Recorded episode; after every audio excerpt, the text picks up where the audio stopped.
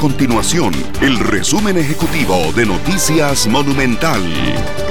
Hola, mi nombre es Fernando Muñoz y estas son las informaciones más importantes del día en Noticias Monumental. El encargado de logística de la Caja Costarricense de Seguro Social afirmó ante los diputados que la experiencia no se ponderó en la contratación de 12 millones de mascarillas no médicas. Esto lo hizo frente a la Comisión de Ingreso y Gasto Público del Congreso que investiga la contratación.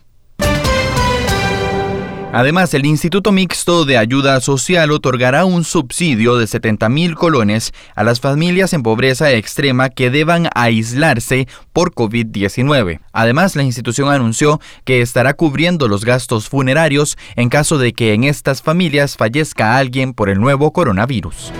Estas y otras informaciones las puede encontrar en nuestro sitio web www.monumental.co.cr. Nuestro compromiso es mantener a Costa Rica informada. Esto fue el resumen ejecutivo de Noticias Monumental.